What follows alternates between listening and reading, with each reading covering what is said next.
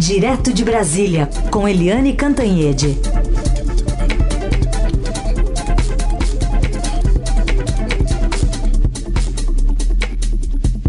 Oi, Eliane, bom dia. Bom dia, Raíssen, Carolina, ouvintes. Oi, Eliane, bom dia. Bom, hoje a gente não temos, a gente não tem é, depoimentos, né, na CPI da Covid, mas tem um novelo que se começou a puxar uma linha e tá vindo coisa atrás, hein? Olha, tá vindo coisa. Carolina Heisen, ouvintes. Essa história aí da vacina Covaxin tá complicando, porque até agora a CPI focava muito nos erros crassos do presidente da República e do governo, né? Aquela história de combater o isolamento, combater a máscara, combater a vacina, não cuidar do oxigênio em Manaus, aquelas coisas todas é, que são em si bastante bastante complicadas, porque eu acho que não há dúvida ali na cúpula da CPI de que a gente tem 500 mil mortos, muito por responsabilidade da por incompetência, incúria, né? E também por má fé, por teimosia é, do presidente Bolsonaro e do seu governo. Mas agora a coisa é mais concreta.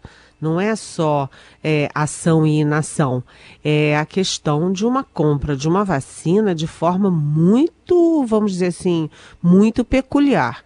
A gente viu todo o empenho do presidente contra a Coronavac. A gente viu 85 e-mails é, desprezados da Pfizer, que é uma das vacinas mais respeitadas no mundo, e enquanto isso o governo comprou rapidinho é, por mil por cento a mais do que a própria proposta inicial a Covaxin. E essa Covaxin tinha várias diferenças em relação a outras vacinas, é, inclusive as que eu citei. É, e uma delas é que tinha um intermediário brasileiro, que é essa empresa precisa do, do um empresário, o Maximiliano, que é investigado em várias outras coisas, ou seja, que já tem uma ficha um tanto, vamos dizer assim, sacudida. E um, agora né, essa vacina, que não tinha autorização de uso em lugar nenhum do mundo, que não tinha autorização de uso no Brasil pela Anvisa, que eh, o governo fechou esse contrato para entrega de doses em fevereiro, a gente está entrando em julho e não tem, não tem uma gota dessa vacina aqui no Brasil, ou seja, tudo muito esquisito e, enfim, o Ministério Público é, vê já indício de que houve crime. A Procuradoria-Geral da República, aliás, uma procuradora, a Luciana é, Loureiro Oliveira, aqui do Distrito Federal, já viu indício de crime e está tomando uh, é, providências. A CPI também já está colhendo muitas provas, indícios, depoimentos, inclusive depoimento feito ao Ministério Público.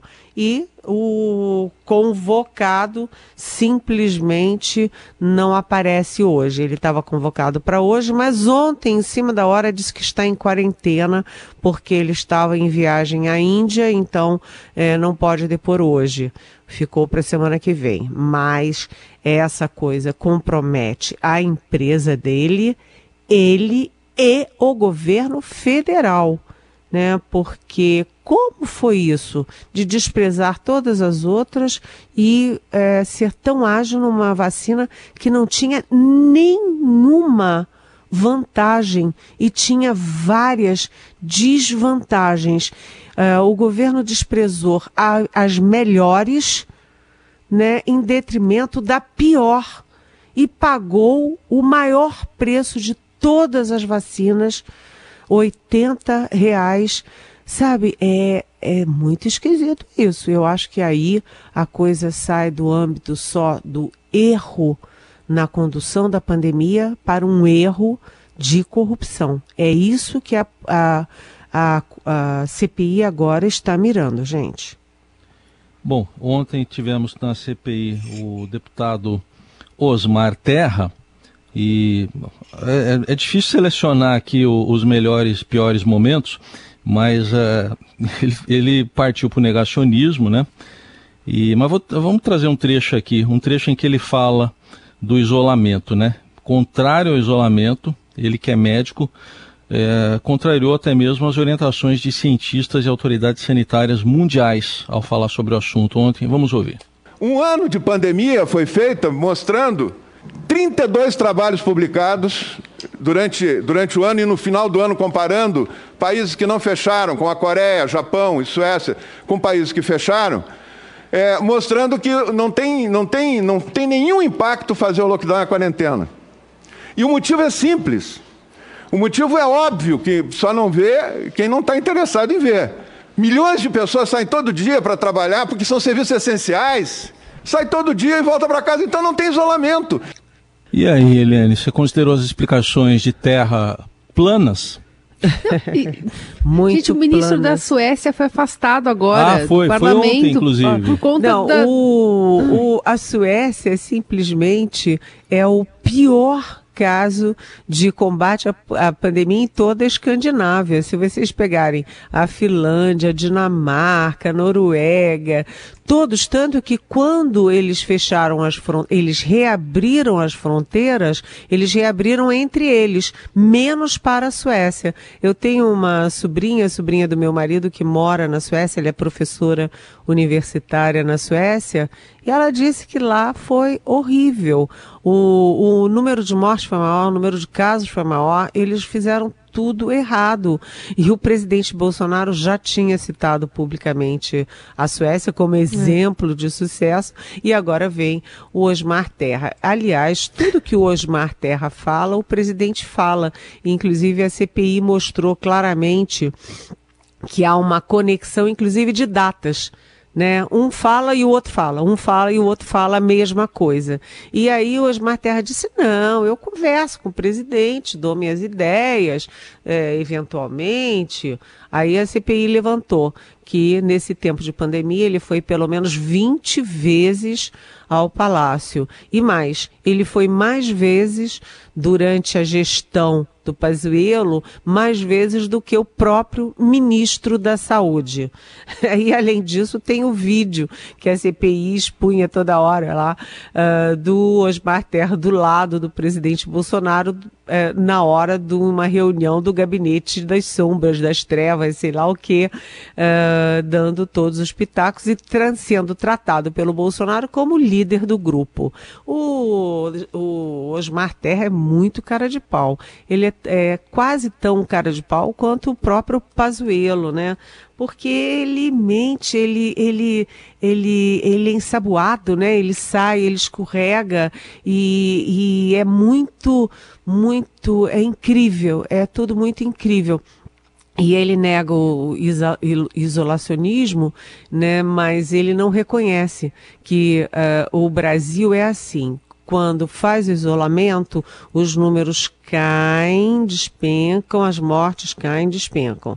Aí volta todo mundo com a sensação de que o pior já passou, todo mundo aglomera, aí aumenta os casos, aumenta o número de mortes. Tem uma conexão direta de, da situação pior da pandemia com aglomeração e situação melhor da pandemia é, quando há isolamento social. Então ele, ele é um negacionista que tentou por todo modo fingir que não é negacionista e, e tem mais, né? É, aquela coisa dele negar o óbvio e ele falar que, olha, na gripe espanhola, na gripe do na, na crise do sarampo tal.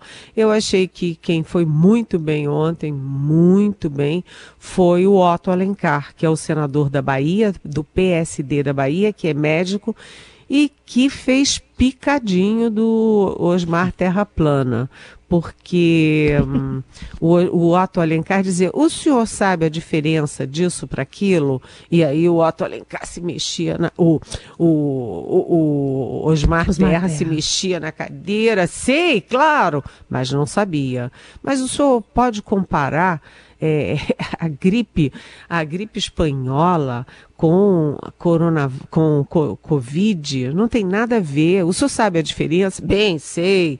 Olha, foi um momento, eu acho, achei um momento muito importante ontem. Foi o, o debate que não foi debate porque o Otto Alencar, como eu disse, fez picadinho do Osmar Terra. Mas o fato é o seguinte: o Osmar Terra confirmou é, tentando é, desmentir o gabinete é, ali das trevas.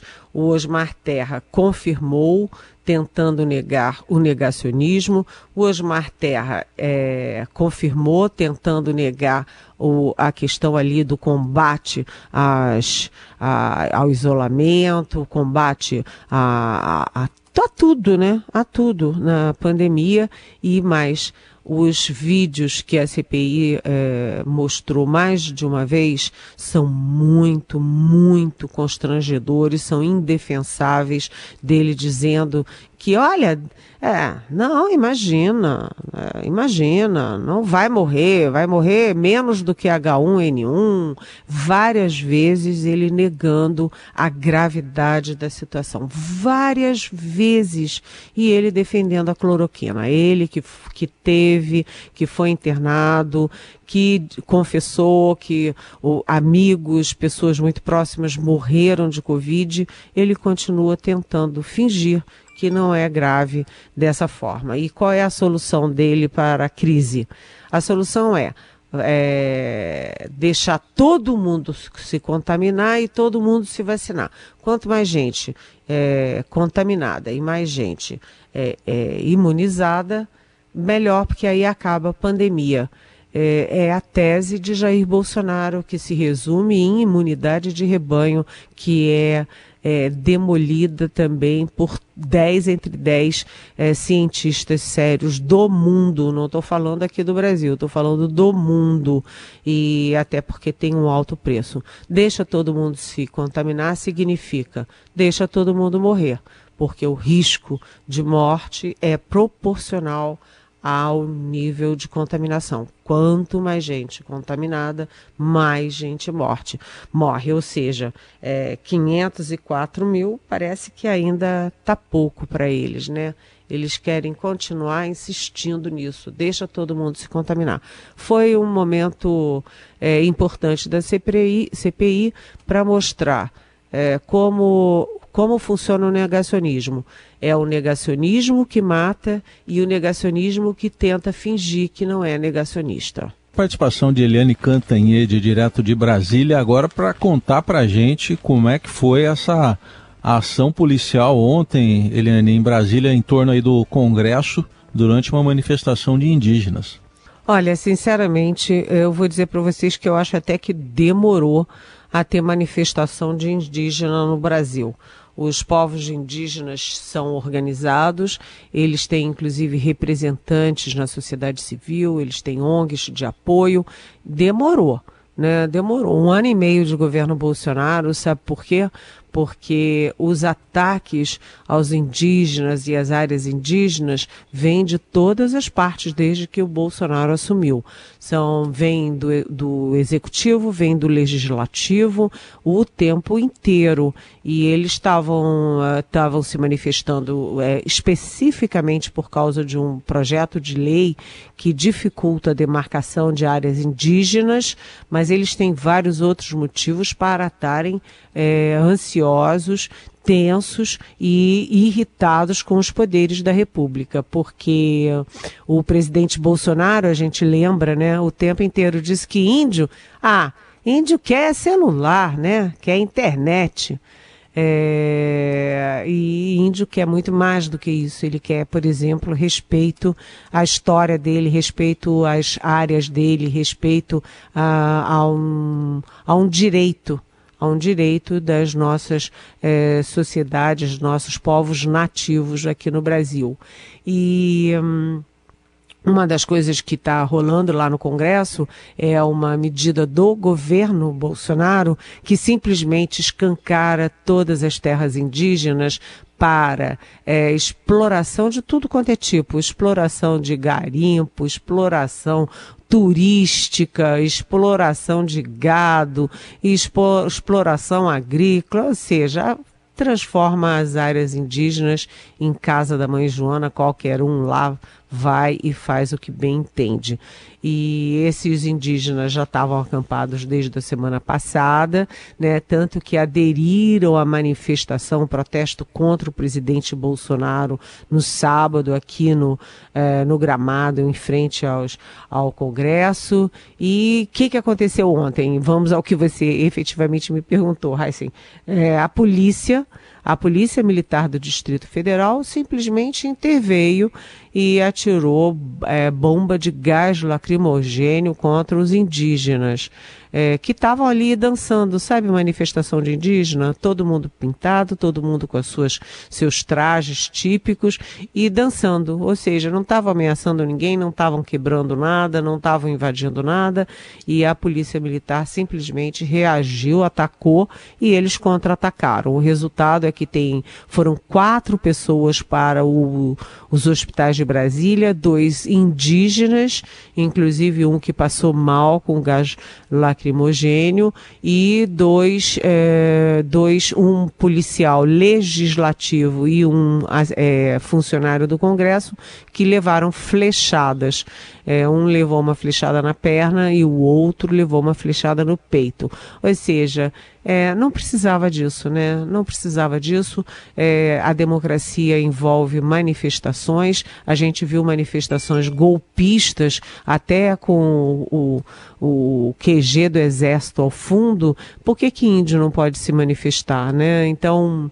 É, foi uma medida dura e o resultado é o seguinte: essa medida é, esse PL, esse projeto de lei que dificulta a demarcação de terras indígenas, foi adiado. Era para ser votado ontem, foi adiado para hoje na CCJ, Comissão de Constituição e Justiça. Ou seja, a guerra continua, né, gente? Então vamos ficar atento. É. É, Eliane, outro assunto para a gente tratar aqui. É, enquanto o presidente Bolsonaro é investigado lá no Supremo Tribunal Federal por interferência política da Polícia Federal, o órgão agora afasta mais um delegado que atua em processos contra o ministro Ricardo Salles do Meio Ambiente. A corporação não deve estar tá gostando dessa história, né? Não, não está gostando não, porque primeiro a nova cúpula da, da Polícia Federal já é o terceiro diretor-geral da Polícia Federal no, no, no, governo Bolsonaro em um ano e meio, portanto, é, a nova cúpula simplesmente já tinha afastado o delegado Alexandre Saraiva, que é um delegado muito, é, muito preparado, tem mestrado nessa área de direitos, é, ele conhece profundamente a área de madeireiras e madeireiras ilegais lá na Amazônia. Ele era o superintendente da Amazônia, exatamente pela expertise dele, e depois que ele é, denunciou o Ricardo Salles por estar em conluio com é, madeireiros ilegais de, que exportam ilegalmente madeira nobre brasileira, o Alexandre Saraiva, ele em vez de ser é, elogiado pela corporação por fazer o trabalho dele, ele foi afastado do cargo, está lá encostado num cargo menor no Rio de Janeiro. E agora Ontem saiu a notícia de que também essa nova cúpula da Polícia Federal afastou o delegado Franco Perazzoni.